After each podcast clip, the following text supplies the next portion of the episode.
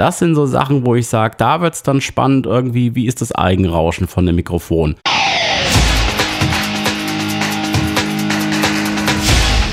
Delamar, Musify Your Life.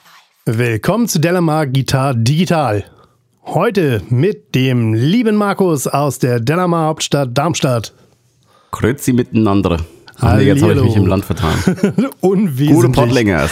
Hallo Delamari. Genau, aber der, wo dieser Gruß tagtäglich gesagt wird, den haben wir natürlich auch dabei, den lieben Tom aus der Schweiz. Ja, servus. Lieber Tom, was macht Mondstein Records? Ich habe gehört, du hast dann nächste Woche irgendwann was am Start, was vielleicht sehr interessant sein könnte und auch zu unserem heutigen Thema passt. Ja, äh, ich hatte gestern einen Anruf von einem äh, Studiobetreiber, der möchte, dass ich mit ihm zusammen ein Video drehe und äh, Vovox-Kabel teste im Vergleich. Jetzt nicht im Vergleich zu ganz normalen konfektionierten Consumer-Kabeln, sondern die haben drei verschiedene Stufen in sich. Okay. Von günstig, was für Volvox immer noch teuer ist, bis zu hyper, super, weiß nicht was. Und diese drei wollen wir äh, gegeneinander antreten lassen.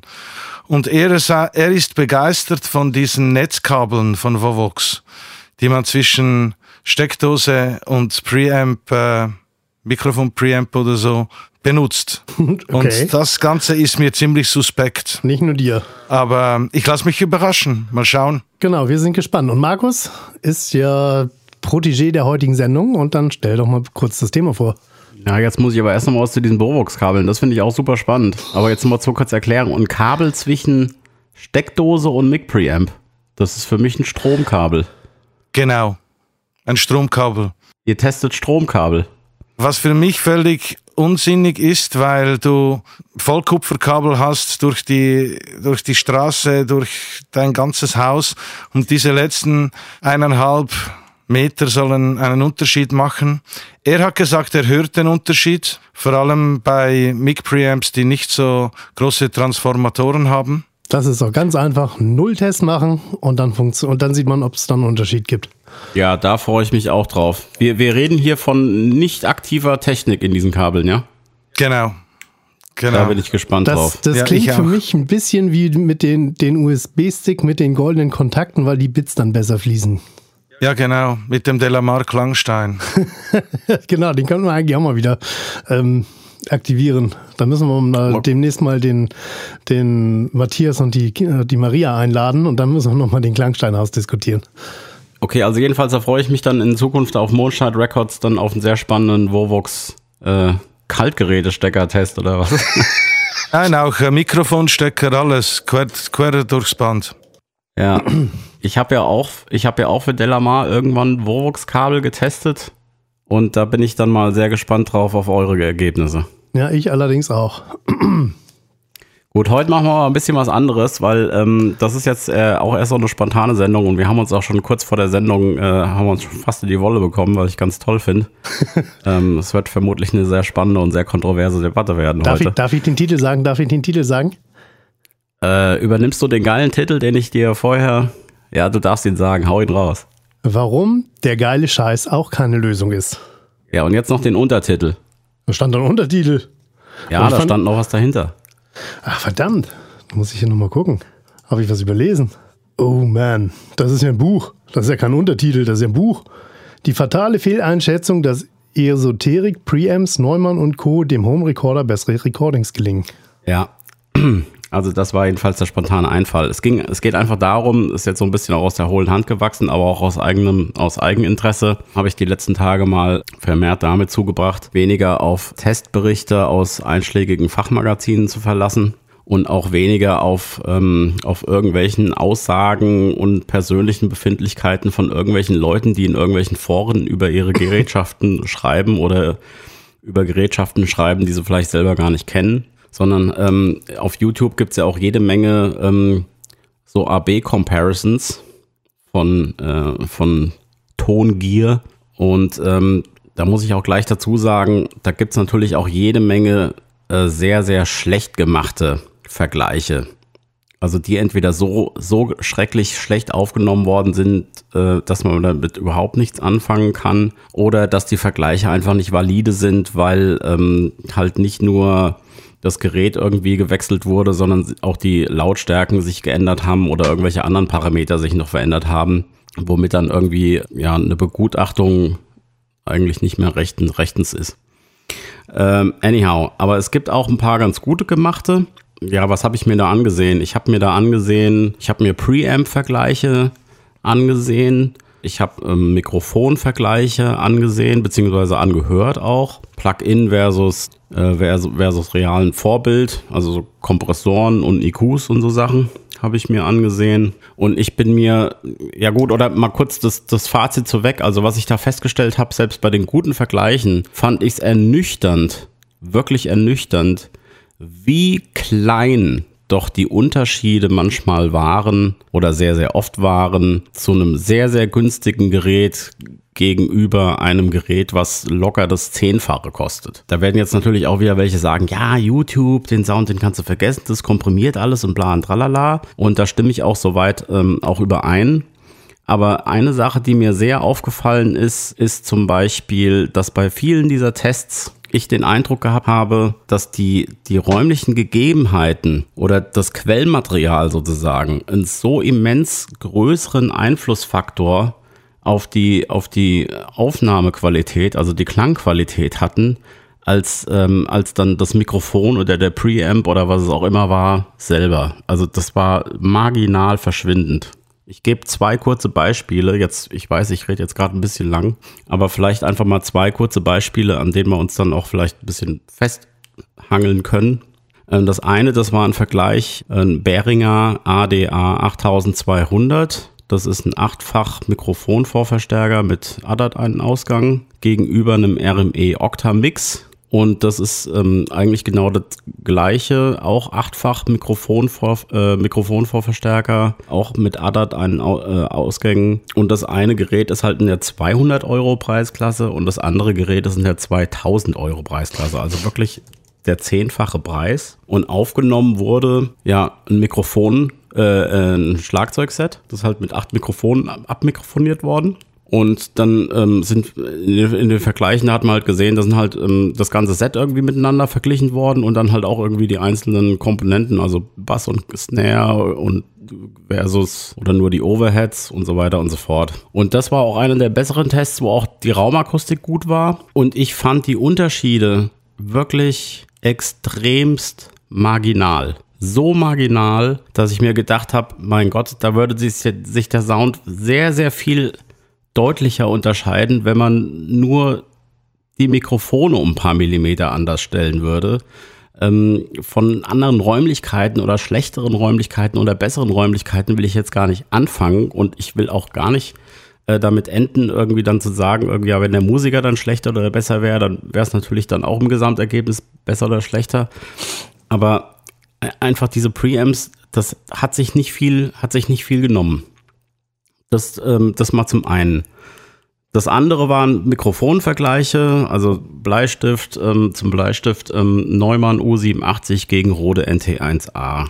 Äh, Neumann U87 gegen Neumann TLM 102. Also auch wirklich wieder der 2.500 Euro Bolide gegen Mikrofone äh, unter 200 Euro, beziehungsweise ähm, unter 600 Euro, wenn man von dem 102er spricht. Und auch da waren Unterschiede hörbar, aber auch da waren sie auch sehr, sehr, sehr gering. Und ich würde mich manchmal auch gerne dazu hinreisen lassen, dass ich jetzt gar nicht unbedingt sagen würde, da klingt jetzt das eine definitiv besser als das andere, weil es einfach teurer war, sondern sie klingen halt einfach ganz leicht unterschiedlich. Aber ich weiß nicht, ob es den Bock so fett macht. Und ich spreche da jetzt auch und, und ich wollte es heute mal in Diskurs stellen, jetzt nicht für irgendwelche High-End-Leute äh, mit entsprechenden Räumen, sondern einfach wirklich für den, für den Home-Recordler oder auch den ambitionierten Home-Recordler, der aber halt diese Gerätschaften eben nicht in einem professionellen Studio betreiben kann, sondern halt eben in einem mehr oder weniger, mehr oder weniger perfekten Räumlichkeiten.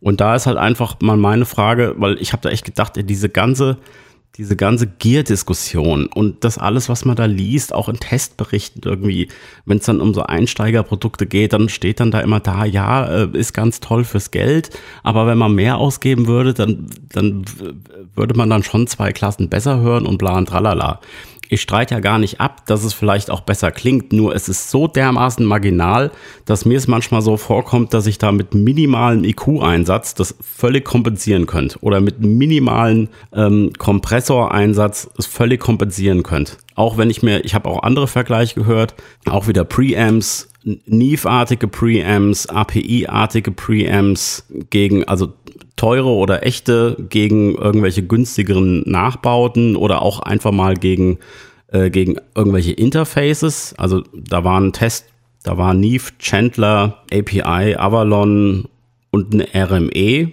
dabei. Und da muss ich auch sagen, die Unterschiede auch da waren wieder marginal. Und wenn ich mir dann überlege, dass, dass ich da bei der, bei der RME ein komplettes Interface mit gleich zwei Preamps für weniger Geld bekommen als nur einen von diesen, ähm, von, von, von einem Neve oder einem Avalon, dann frage ich mich halt schon, ob das in der Home-Recording-Situation noch überhaupt irgendjemanden irgendwas bringen könnte. Also ich sag mal so, wenn ich Material aufnehme, was von vornherein schon scheiße klingt, dann muss ich mich nicht wundern, wenn am hinter, hinten am Ende nur Müll rauskommt.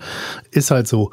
Ähm, wenn ich jetzt halt gutes Zeug habe und also ein ordentliches Instrument, einen halbwegs ordentlichen Raum, in dem ich das, das Instrument oder die Stimme aufnehme. Und ich brauche dann nur einen minimalen Einsatz von, von irgendwelchen Hilfsmitteln, sei es als Plugin oder Hardware, um da einen ordentlichen Sound hinzukriegen, ist das völlig legitim, denke ich. Und das werden auch ganz viele Leute in Studios so machen, bin ich mir ziemlich sicher weil manchmal ist das teuerste eben nicht das, das Beste für den Zweck, den man, den man gerade braucht. Also ist meine Einstellung. Allerdings, wenn ich jetzt an dem Punkt bin, wo ich wirklich den Unterschied höre, das ist ein jahrelanger Prozess, denke ich mal, die man, den man da, äh, den man da braucht, wo man erstmal das Hören lernen muss, worauf man achten muss und, und dass man erstmal diese, diese Kurve durchläuft, dass man mit ganz billigem Zeug anfängt, merkt so, okay, das klingt nicht so und das kriege ich auch nie so hin, dass ich so wie ich es haben will, dass man da so anfängt, seine Vorstellung zu entwickeln und eben mal die, dieses, diese Lernkurve durchläuft, wo man sagen kann dann letztendlich, okay, ähm, ich höre jetzt, dass das so nicht funktioniert, dass das nicht zum gewünschten Ergebnis ja, führt. Und dann überlege ich mir, wie kann ich das besser machen? Und dann fange ich mir an, Sachen zu überlegen. Also entweder Sachen im Mix zu machen, was eigentlich schlecht ist, weil eigentlich ist es besser, das, das Quellmaterial schon gut aufzunehmen und oder eben generell eine gute Quelle zu haben.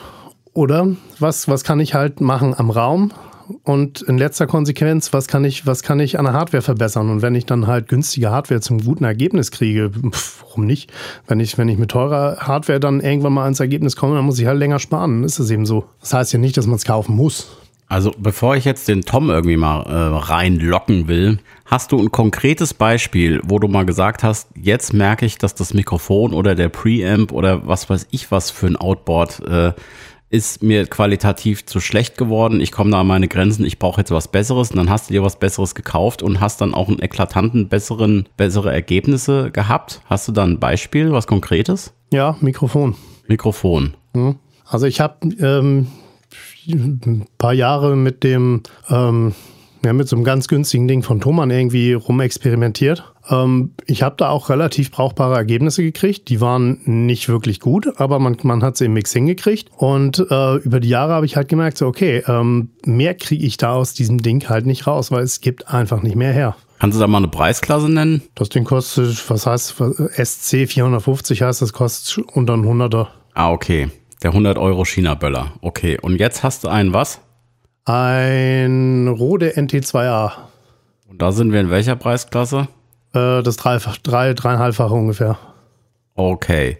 Dann habe ich jetzt noch eine abschließende Frage. Glaubst du, der Sound wird sich wesentlich verbessern, wenn, wenn ich dir jetzt ein 2.500 Euro Mikrofon dahinstelle? Das kann ich nicht einschätzen, weil ich noch nie äh, so lange mit einem 2.500 Euro Mikrofon in einem Raum verbracht habe, um das einschätzen zu können. Tom, du, ich habe das ja vor der Sendung schon so angeteasert und hast du gemeint, na, da, da kann ich gar nicht zustimmen. Also, Mastering Engineer aus der Schweiz, wie sieht's aus? Also, da, da muss ich jetzt ganz am Anfang wieder anfangen. Also, du hast diese Videos gesehen. Da gibt es zwei Probleme, wenn du zwei Sachen miteinander vergleichen möchtest. Zum Beispiel, du willst Mikrofone miteinander vergleichen. Du nimmst dann als Preamps irgendwie zwei identische clean Preamps eines Interfaces und zwei Mikrofone, weil du willst ja dieselbe Performance haben. Sonst kannst du das ja nicht miteinander vergleichen. Korrekt. Das Problem ist aber, dass die Mikrofone beide nie am selben Ort stehen können. Also wird es rein von der Position her eine Verfälschung geben, dass man sie gar nicht richtig miteinander vergleichen kann. Das zweite ist, du, du hast zwar den gleichen Abstand, aber eine andere Performance. Das geht nicht. Was du machen kannst, ist zum Beispiel bei Preamp-Vergleiche, dass du äh, Switchboxes nimmst und die Sängerin oder was auch immer das Signal splittest und dann auf zwei verschiedene Preamps gehst. Das äh, ist eine Möglichkeit, aber extrem aufwendig. Und äh, was es betrifft mit diesen ähm, Preamps, dass die fast, ja, keinen Unterschied wahrnehmbar ist, das sehe ich so. Früher hatte man eine Konsole mit, sagen wir, 16 Spuren und jede Spur hat einen eigenen Preamp gehabt. Und in der analogen Welt ist nie etwas zweimal dasselbe. Wenn man jetzt einen, das heißt, jeder Preamp hat anders geklungen. Wenn man das mischt, dann gibt das viel ein homogeneres Bild, als wenn man immer denselben Preamp mit seinen Eigenheiten nimmt, weil so schaukelt sich das Klangbild des Preamps auf. Weißt du, was ich meine? Ja, ich weiß genau, was du meinst. Und wenn du jetzt ein Hip-Hopper bist, ein Reimer oder irgendwie oder EDM Produzent und du hast eine Stimme, die du aufnehmen musst über ein Playback, dann denke ich, spielt das nicht so eine große Rolle. Aber wenn du mehrere Quellen in derselben Produktion aufnimmst, dann ist, sind verschiedene Preamps schon gut. Und ich höre einen Unterschied bei den Preamps, vor allem in der Transientenwiedergabe. Beispielsweise habe ich lange den äh, UAD, äh, wie heißt der, Twin 50 benutzt, um Gitarren zu reampen. Und dann äh, habe ich den mal äh, jemanden ausgeliehen und habe dann äh, einen Neve Preamp genommen. Und auf einmal klang die Gitarre wirklich viel detaillierter und transientenreicher. Also, dass äh, die Preamps gleich klingen, das kann ich nicht unterschreiben. Absolut nicht. Ich muss jetzt mal kurz reinspringen, Tom, weil ich habe ich hab ja nicht gesagt, dass sie gleich klingen.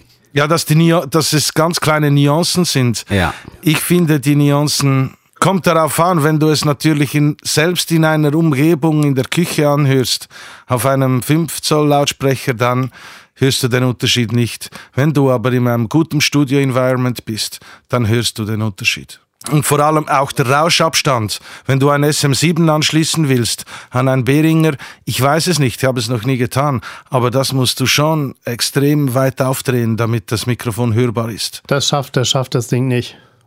Ja, dazu würde ich jetzt gerne auch mal was sagen. Also es ist ja nicht so, dass ich überhaupt keine Erfahrung irgendwie auch mal mit besseren Sachen irgendwie hätte. Also wie gesagt, äh, mit diesen CappyAir.eu ERs, die ich da mache, da habe ich jetzt mittlerweile auch schon ein paar interessante Mikrofone in der Hand gehabt. Unter anderem ein Neumann U67. Ja, und auch ein paar andere schöne Sachen. Was ich da jetzt festgestellt habe, oder auch mit dem Preamp, also den ADA 8200, den habe ich nämlich selber. Ich habe ihn hier und ich habe hier auch eine RME UCX also ich habe ich hab diese beiden Preamps habe ich hier. Und für mich, und ich rede hier natürlich auch von meinen, von meinen Privatgemächern hier und ich bin halt eben nicht in einem äh, 500.000 oder Millionen Euro teuren Superstudio mit der perfekten Akustik und den perfekten Abhörmöglichkeiten. Ähm, für mich hat sich das am meisten deutlich gemacht, die Unterschiede ähm, wirklich im, im, ähm, im Rauschverhältnis. Also das merke ich schon auch. Also mit dem ADA 8200, den muss ich fast auf, aufziehen bis zum, bis zum bitteren Ende und dann das rauscht dermaßen viel mehr als die UCX. Da merke ich, da merke ich schon Unterschiede. Bei den Mikrofonen zum Beispiel, also was das U67 für mich so toll machte, als ich mit dem gearbeitet habe, war jetzt gar nicht zwingendermaßen der Sound, sondern dass das zum Beispiel, dass das, dass das Polarpattern also wie die Niere ausgeprägt ist oder die Kugel oder die Acht, also wie das Polar, wie der auf Off-Axis reagiert, also auf, ähm, auf, auf Schallreflexionen, die halt eben seitlich auf die Kapsel aufstoßen und nicht nur direkt frontal drauf, wie bei einem Close Miking für, für, für einen Leadsänger oder so. da habe ich gemerkt, was toll an diesen Mikrofonen ist, dass nämlich auch einerseits das Grundrauschen viel niedriger ist als bei günstigeren Mikrofonen. Obwohl beim TL, bei dem, bei dem 67er würde ich das gar nicht unbedingt irgendwie unterschreiben wollen, weil, also ich meine, das ist auch 60 Jahre alte Röhrentechnologie. Aber was, was ganz toll war, ist, dass, dass du das Mikrofon leicht stellen konntest. Das ja, heißt, es verzeiht viel. es verzeiht super viel, weil, weil einfach das Polarpattern so geil war bei diesem Mikrofon, dass du das, da hat es keinen Unterschied gemacht, ob du das jetzt einen Zentimeter weiter links oder weiter rechts stehen gehabt hat, hast. Irgendwie, der hat es trotzdem das Signal fast gleichbleibend naturgetreu aufgenommen. Und das hast du halt bei, bei günstigeren Mikrofonen sind diese Polarpatterns nicht so schön ausgeprägt. Und das sind aber zum Beispiel Sachen, da merkt, da macht sich jetzt aber, also was das Polarpattern angeht und das Grundrauschverhalten, das macht sich aber halt meiner Meinung nach eben nur dann wirklich bemerkbar, wenn du jetzt wirklich mal Raumakustik aufnimmst. Das heißt, wenn du halt eben die Mikrofone weit weg von der Schallquelle hast, so dass du eigentlich viel Vorverstärkung brauchst, also auch das Grundrauschen dementsprechend dann mit ansteigt, weil du halt die Mic-Preamps irgendwie viel weiter aufreißen musst. Da merkst du dann die Qualitäten von solcher Gerätschaft. Und diese Qualität geht dann aber genau dann schon wieder völlig über die Wupper, weil, also wie gesagt, ich habe ja vom, vom, vom meinetwegen auch vom gehobenen, aber immer noch vom Home Recorder gesprochen, dass der aber dann meistens überhaupt nicht die Räumlichkeiten zur Verfügung hat, wo du da überhaupt eine Schnitte mitmachst. Also was, das ist mir auch in diesen YouTube-Beispielen, du musst, du findest so viele Beispiele, wo so eine schlechte Raumakustik da war oder wo der, wo der, wo der Raum, auch wenn du jetzt Akustikgitarren aufnahmen zum Beispiel, wo der Raum einfach 10.000 Mal mehr ausgemacht hat halt als das Mikrofon oder der Preamp sondern der Raum und wo das Mikrofon positioniert wird. Das hat 90 Prozent 90 oder 99 Prozent der Leute mikrofonieren falsch. Wenn du natürlich ein Mikrofon fünf Zentimeter von der Schallquelle wegstellst, dann spielt, dann, dann macht das nicht so einen großen Unterschied. Aber rein natürlich, stell dir vor, dass äh, das Mikrofon sei das Ohr eines Kindes. Du wirst jetzt nie so nahe hingehen ans Mikrofon wie, weißt du, wie, wie am Ohr des Kindes. Das heißt, wenn du etwas abnimmst, dann schau, dass es einen, genau den natürlichen Abstand hat. Und bei so einem natürlichen Abstand, wenn ich dir eine Western-Gitarre aufnehme mit einem halben Meter Abstand zum Resonanzkasten, dann merkst du aber schon, was ein Mikrofon und was ein Preamp kann. Das sehe ich auch so. Ja, aber also Nein, nicht aber. Das ist schon so, wenn du ganz nah bist, dann, dann ist klar, dann nimmt das Mikrofon alles auf. Aber wenn es um Nuancen geht, ein guter Preamp und ein gutes Mikrofon hat eine Tiefenstaffelung. Das hat ein billiges Mikrofon nicht. Klar, ist jetzt böse, aber wenn du EDM machst und eh alles bis zu Tode komprimierst, dann äh, spielt das nicht so eine große Rolle. Aber wenn du richtige Aufnahmen machst, quasi Kunst, Weißt du, dass die Recording Engineers, das ist ein Beruf und die haben das gelernt und die wissen, was sie machen. Also ich schimpfe mich nicht Recording Engineer, ich weiß nicht. Die nehmen ganze Orchester auf mit zwei Mikrofonen und du kannst das nur noch mastern, musst nicht mehr mischen. Tom, da sind wir ja völlig einer Meinung, aber da bist du halt wirklich auch ein bisschen, acht nochmal auf den Thementitel oder beziehungsweise mir geht's um die Home Recorder. Ich stelle überhaupt nicht in Abrede, dass unter tollen Bedingungen, in tollen akustischen Räumen, mit Leuten, die ihr Fach verstehen, dass die natürlich dann mit, mit so High-End-Geräten äh, definitiv auch hörbar bessere Ergebnisse oder schönere Ergebnisse oder mit mehr Tiefenstaffelung oder wie du es auch immer nennen willst, dass die das da auch rausholen im Gegensatz zu günstigem Material. Das will ich ja überhaupt nicht in Abrede stellen. Meine Frage ist einfach nur, der gehobene Home Recorder, der ist halt erstens kein Profi und der ist auch zweitens nicht hat der nicht die Räumlichkeiten, wo du eben diese Qualitäten wirklich so zum Vorschein bringen kannst. Da hast du keinen Raum, wo du irgendwie fett mit Tiefenstaffelung arbeiten kannst. Nein, aber mit, mit einem guten Preamp und einem guten Mikrofon Vocals aufzunehmen, ist viel einfacher, dass sie sich dann im Mix durchsetzen. Das ist so. Weil du hast viel mehr Nuancen und viel akkuratere und genauere Transientenwiedergabe. Und auf das reagiert das menschliche Ohr. Also ich merke, wenn ich einen Neve Preamp benutze, dann ist der total weich und luftig und wenn ich einen API benutze, dann ist er so in die Fresse, amerikanisch, weißt du. Und dann Jensen, der ist so super für Rhodes, der hat so einen Glockenklang. Und da, das merkst du halt einfach. Wenn du mit dem Zeug arbeitest, dann, dann merkst du es. Ja, genau, das ist der Punkt. Wenn du mit dem Zeug arbeitest, dafür musst du es dann erstmal haben. Und also ich bezweifle, dass die wenigsten Home-Recordler sich irgendwie so Zeug dahinstellen können. Also ich kann es nicht. Und darum geht's ja. ja es, geht, es geht ja nicht darum. Es geht darum, dass du den richtigen Preamp mit dem richtigen Mikrofon verbindest. Absolut. Da das heißt nicht, dass ein, dass ein Chandler äh, Preamp und ein Neumann U87 für deine Stimme gut klingt. Das kann, es kann auch total kacke klingen. Ich habe ja auch schon Mikrofone, cheape Mikrofone für äh, Overheads benutzt, die, die ich ausgewechselt habe gegen, äh, gegen Großmembranröhrenmikrofone und die cheapen haben besser geklungen. Das, es ist eine, es kommt immer darauf an, wie ist die Quelle auch, wie du vorher gesagt hast. Ja. Aber es gibt viele Leute, die haben ihr Mikrofon und ihr Preamp. Zum Beispiel, ich sage jetzt einfach was, die Adele, die singt immer über das gleiche Equipment. Die hat immer ihr Mikrofon und ihren Preamp dabei. Da kann nichts schiefgehen. Ja, naja, das erwarte ich von Adele auch, weil äh, der Gitarrist, der was auf sich hält, der kommt ja auch mit der eigenen Gitarre und dem eigenen Amp an. Ja, genau, und es geht darum, dass der Home Recorder zu Hause rausfindet, oder halt zu Hause nicht, aber dass er mal irgendwo hingeht und Mikrofone mit Preamps ja, vergleicht.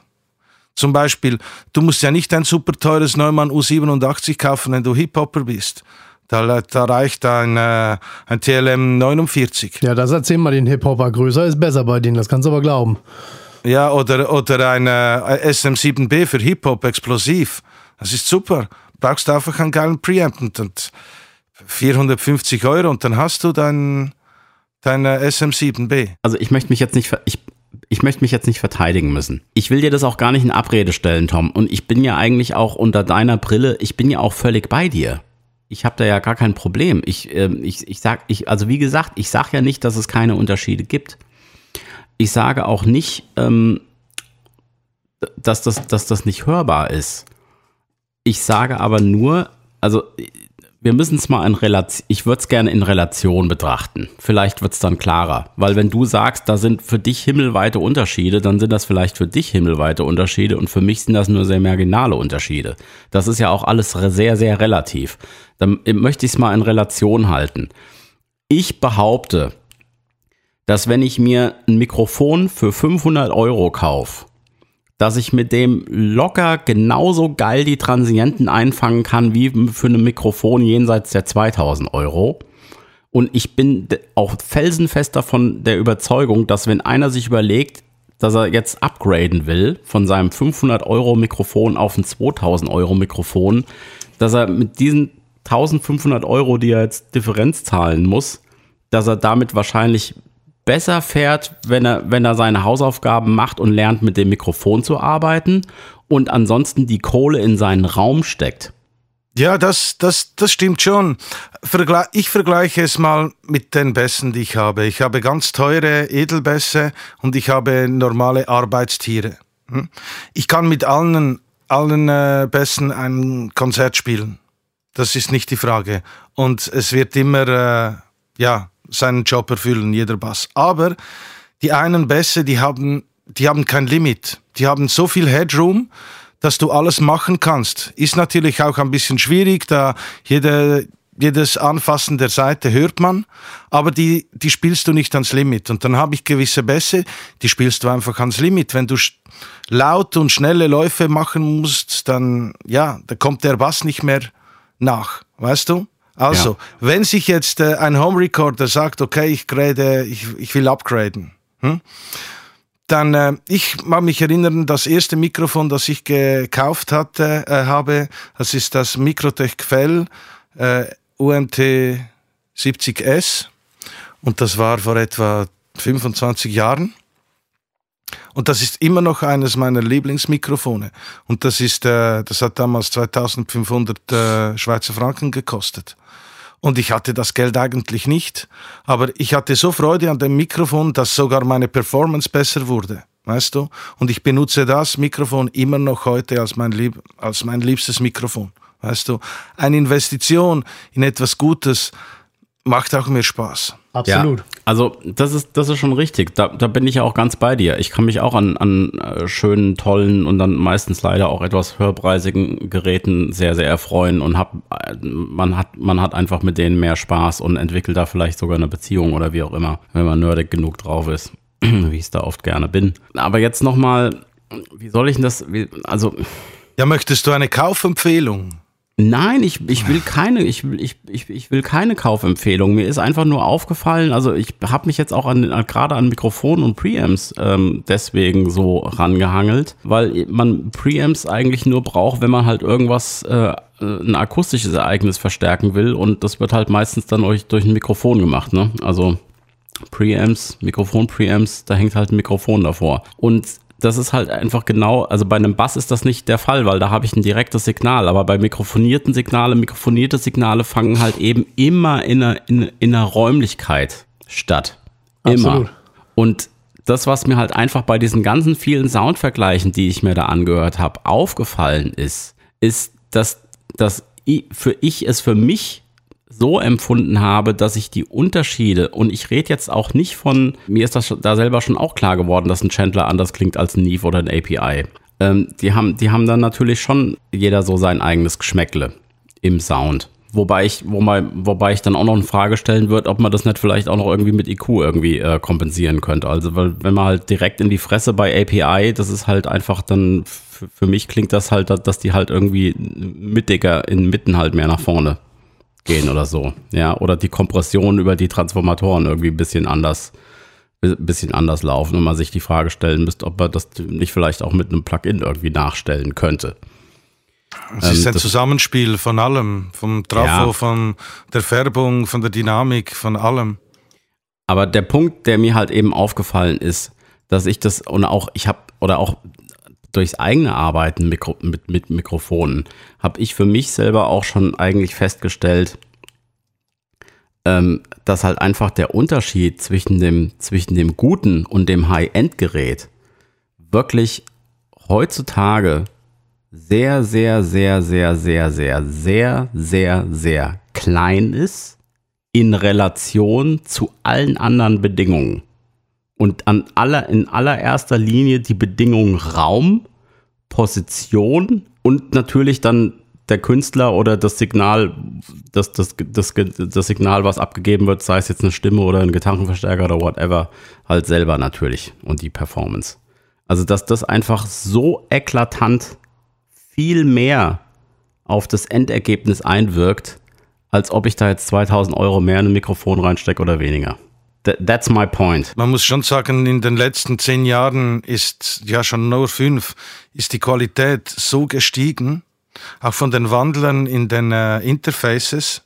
Und jetzt äh, gibt es ja mehrere Hersteller wie zum Beispiel auch Universal Audio und RME, glaube ich. Ich weiß nicht, ob die das auch haben, aber ähm, die haben schon Preamps-Simulationen integriert. Weißt du, also die, das, das Apollo-Interface, da kannst du deine API und äh, Neve Preamps einladen, reinladen und das wird dann auch äh, hardwaremäßig gespiegelt. Und äh, so was, will ich weiß, Antelope hat das auch und Focusrite. Und die sind bei, schon bei gut geworden, muss man sagen. Es ist schon gut.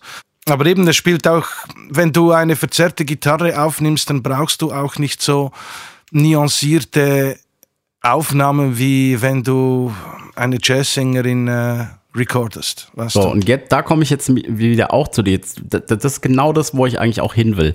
Das Klangmaterial selber, was zur Aufnahme steht, das muss halt in gewisser Maßen auch eine ne Güte und Qualität haben, dass sich das überhaupt lohnt, wirklich so high-endig zu werden.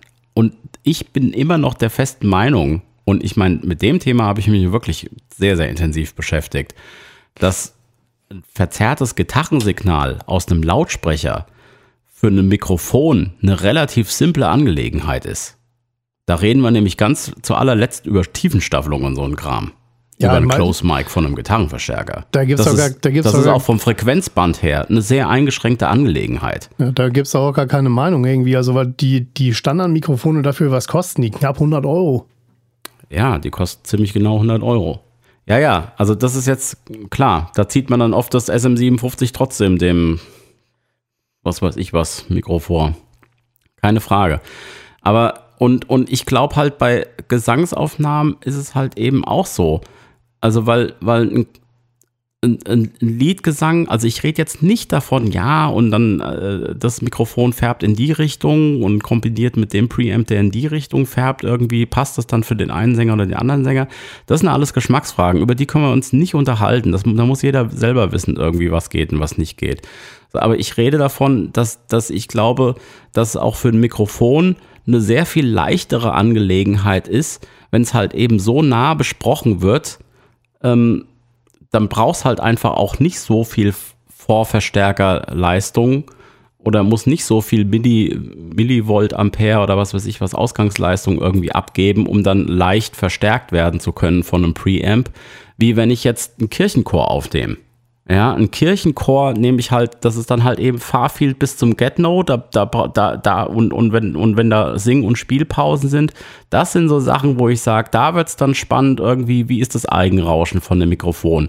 Wie wirkt sich das Multi, äh, das, das Polar, das Polarpattern von dem Mikrofon aus? Ja, also wenn ich den kompletten Raum mitdenken muss, nicht nur frontal äh, meinen Rap-Sänger irgendwie hab, der da irgendwie 10, 15 äh, Zentimeter mit seinem Mund direkt vor der Kapsel irgendwie da rummacht, ähm, da würde ich sagen, da, da, da interessiert mich die Qualität von, einem, von, von, von dem Polarpattern äh, überhaupt null. Nada.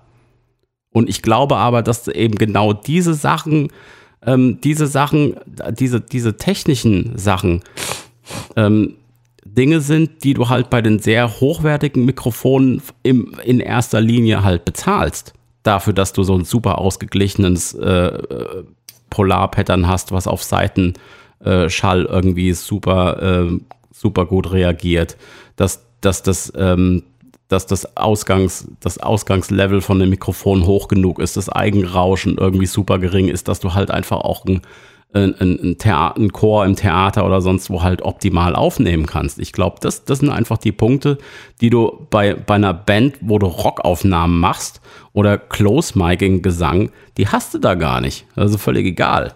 Also ich sage das jetzt extra so hart und überspitzt, aber ihr wisst, in welche Richtung ich meine.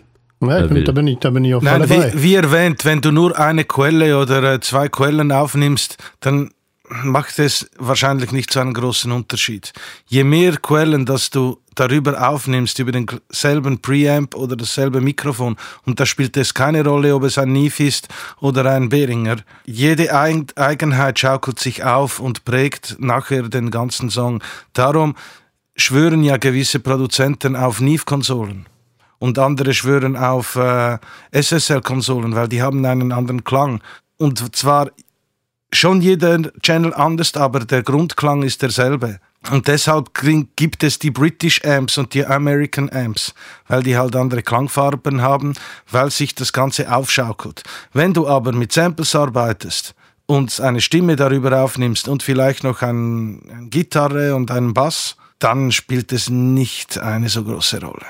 Also das kann ich auch, das kann ich auch definitiv bestätigen, dass, dass es eine ungünstige Nummer ist, alles mit demselben Mikrofon aufzunehmen, weil das habe ich, die Erfahrung habe ich selber relativ schnell gemacht. Wenn ich mehrere Gesangsspuren aufgenommen habe, dann bin ich mal auf die Idee gekommen, so okay, ich will jetzt ein Leadvocal aufnehmen und dazu dann noch insgesamt vier Spuren als, als Backing sozusagen. So, und dann habe ich das angehört und das, man konnte es echt nicht mehr anhören. Ich bin dann irgendwann mal auf die Idee gekommen, okay, jetzt nimmst du wenigstens mal für zwei von den vier Tracks, nimmst du mal ein anderes Mikrofon und, und änderst mal den Abstand. Und dann war, wurde das schon deutlich besser. Also das, das ist definitiv merkbar. Ja, da will ich ja gar nicht widersprechen. Also das verstehe ich auch, das verstehe ich sogar, das verstehe ich auch unter technischer Hinsicht verstehe ich das. Aber das war jetzt eigentlich nicht so mein, mein, mein Primärgedanke dabei. Also mhm. gerade auch das mit den, mit den vielen verschiedenen Preamps oder auch, da, da, gehen wir ja auch wieder in eine Richtung, wieso Leute sagen, dass irgendwie ein Analogsummierer oder das Ganze irgendwie über eine Analogkonsole dann irgendwie besser klingt, weil ich da irgendwie ein, ein breiteres Stereobild krieg und alles irgendwie äh, bigger und larger irgendwie klingt. Da, da glaube ich auch,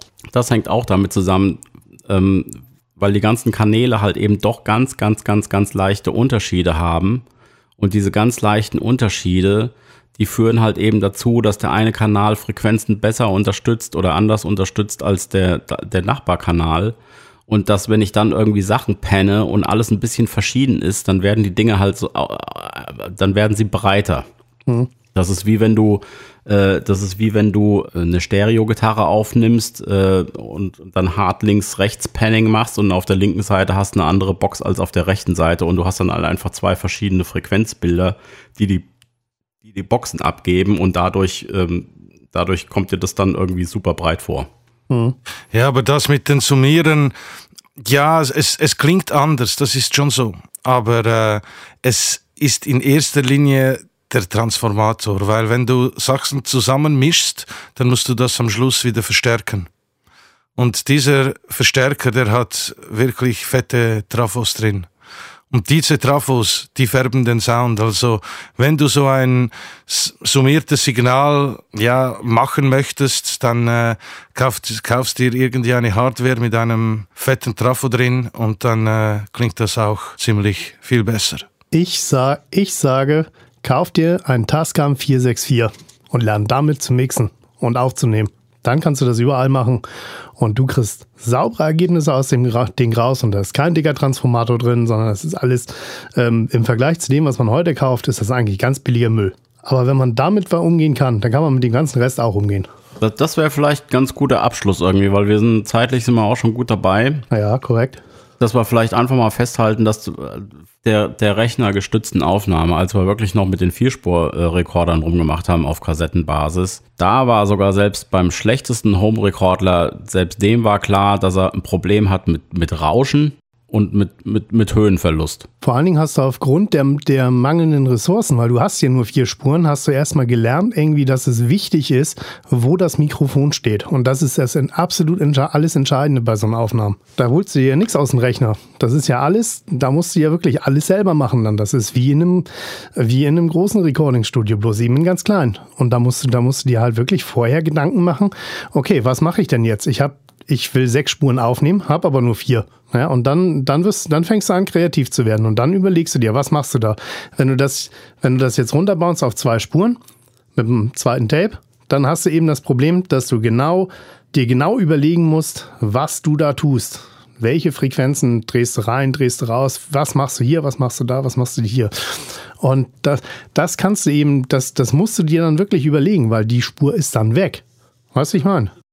Heutzutage ist es so, dass du so viel im Nachhinein machen kannst, dass es schwieriger geworden ist. Ich finde, früher war es einfacher, das Recording, weil, wie du sagst, entweder hast du das Mikrofon richtig positioniert oder es klang scheiße.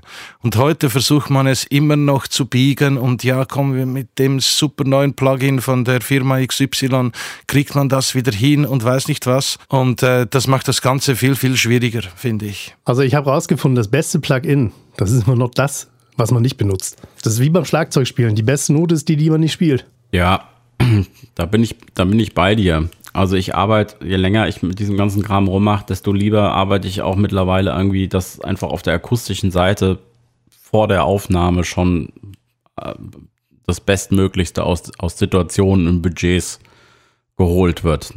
Das macht einem das Leben dann im Nachhinein wirklich einfacher und das sind meistens die schöneren Aufnahmen. Aber vielleicht mein, mein abschließendes Wort ist jetzt mal, ich sage jetzt, ich stelle jetzt mal Folgendes in den Raum um nochmal auf dieses Eingangsbeispiel mit diesem Behringer ADA 8200 versus RME Octamic. Und da wird ja wohl jetzt keiner behaupten, dass das schlechte Preamps wären da in dem Ding. Äh, nochmal zurückzukommen. Oder von mir aus auch sich da ähm, ein APE 500 äh, Kassettensystem hinzustellen, wo dann irgendwie äh, von mir aus an dann acht API äh, Mic Preamps irgendwie drin sind. Ist mir völlig egal. Ich behaupte mal Folgendes. Bevor ich von meinem ADA 8200 weil ich mit meinem Sound meiner Aufnahmen unzufrieden bin, jetzt mir davon Abhilfe oder ein besseres Ergebnis verspreche, dann auf so High-End-Mikrofon-Preamps irgendwie zu gehen, macht das meiner Meinung nach für mich aus heutiger Sicht genau erst dann Sinn, wenn ansonsten alles ausgeschöpft ist, wenn ich weiß, weil der Raum wird nicht dadurch besser klingen, wenn ich den Mic Preamp ändere. Die Mikrofonpositionen haben sich auch nicht geändert, nur weil ich den Mic Preamp ändere. Und ich bin einfach felsenfest davon überzeugt, gerade wenn man so ein Drumset ist ja auch in der Rockmusik mal ein Instrument, wo man auch gerne mal mit ein paar, äh, mit ein paar Raummikrofonen experimentiert und spielen und machen kann. Ich bin da felsenfester Überzeugung, da sollte man wirklich erstmal akustisch arbeiten, bevor man sich überhaupt Gedanken macht, sich dann irgendwie über Preamps und so einen Kram Gedanken zu machen. Ich würde sogar so weit gehen, dass man, äh, dass man, dass man da, dass man da auch erstmal mit, mit Mikro Mikrofonpositionen irgendwie äh, hantieren sollte.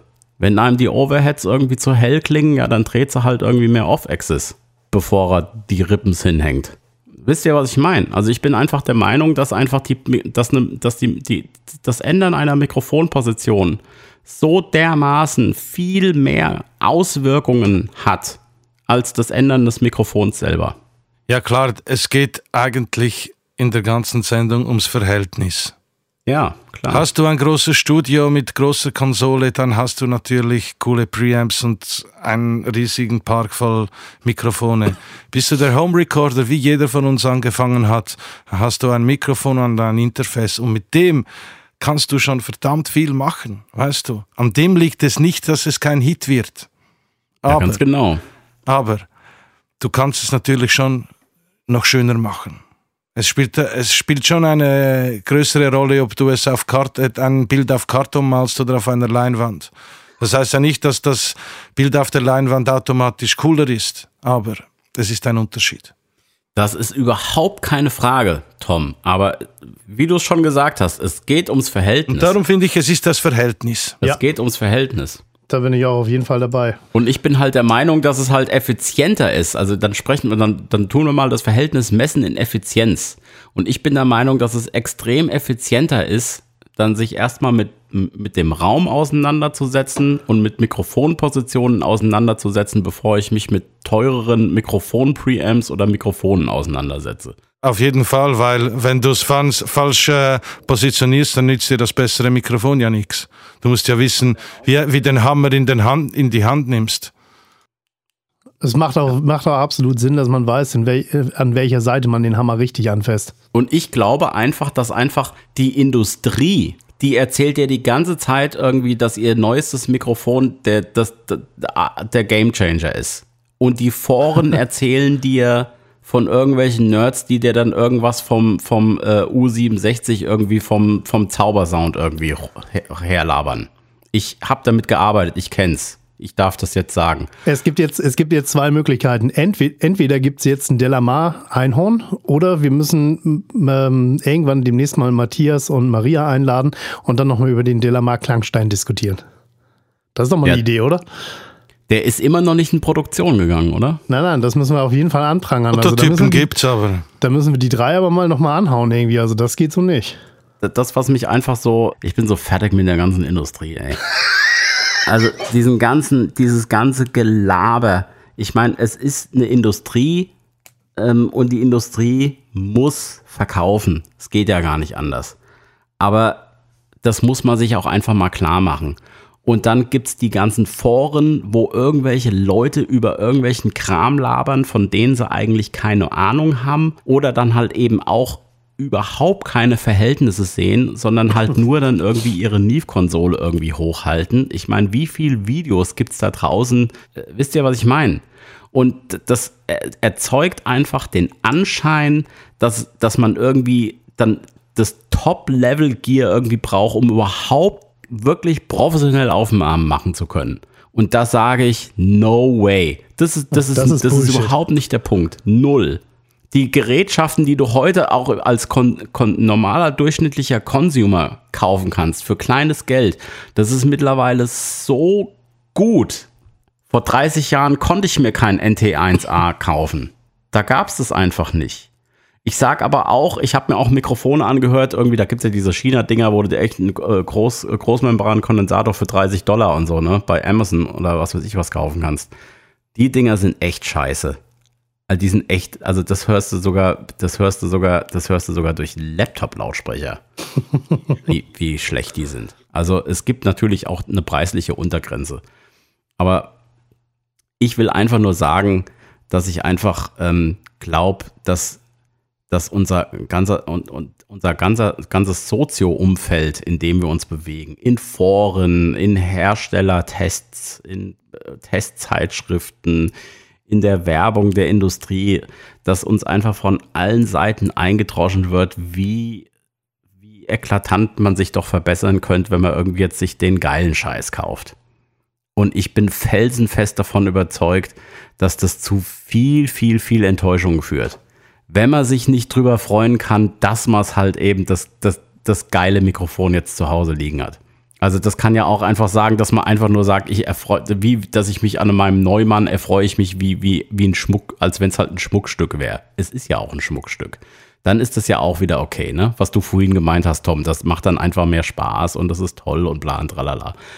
Aber es macht nicht den Unterschied, ob man jetzt besserer Musiker wird oder bessere Aufnahmen macht. Also ja gut, natürlich, du weißt, was ich meine. Nein, muss nicht auf gar keinen Fall auf alle Züge, auf die neuen Züge aufspringen. Das macht überhaupt keinen Sinn. Ich habe es bis jetzt immer so gehalten, ich kaufe mir ein Gerät und dann reize ich es aus bis zum geht nicht mehr, dann weiß ich nämlich, was ich als nächstes brauche. Und so kannst du dir dann deinen Park oder deine Mikrofone, deine Preamps, deine Prozessoren und Plugins langsam aufbauen. Aber dann kennst du jedes einzelne Unit und das ist das ja, Wichtigste. Also ich, ich habe das, mein, meinen Satz zum Schluss. Lerne mit deinem Zeug umzugehen, was du hast. Lerne, lerne, lerne die Hardware richtig zu benutzen. Experimentiere viel. Genau dasselbe mit Plugins. Kauf nicht äh, 1000 Stück am, am, am Stück. Irgendwie probierst du sowieso ein Jahr aus, sondern nehm, kauf eins, probier das aus, lern mit dem Ding umzugehen und dann nimmst, kaufst du das nächste. Wenn du das beherrschst, kannst du das nächste kaufen und sonst nicht. Ja, und mein Schlusswort wäre dann vielleicht dann auch mal irgendwie ähm, weniger auf Voodoo achten und vielleicht einfach mal ein bisschen mehr ingenieursmäßig mal wieder äh, technische Daten verstehen lernen. Ja, das ist definitiv auch nicht unwichtig. Und mein Schlusswort ist äh, Tschüss zusammen. Genau, haut rein, viel Spaß. Und liebe Delamari, wir hoffen auf rege Diskussionen im, äh, unter den Shownotes und ähm, wir freuen uns natürlich auch, wenn ihr uns auf Facebook schreibt. Das hat nämlich einer schon gemacht. Der hat direkt zur letzten Sendung, die erschienen ist, direkt eine Frage gestellt und die werden wir dann auch äh, demnächst in, in der nächsten Q&A-Session werden wir die dann auch beantworten. Dann merkst du die gut. Ja, selbstverständlich. Also, in diesem Sinne, Leute, macht's gut. Tschüssikowski. Ciao. Delamar, Musify Your Life.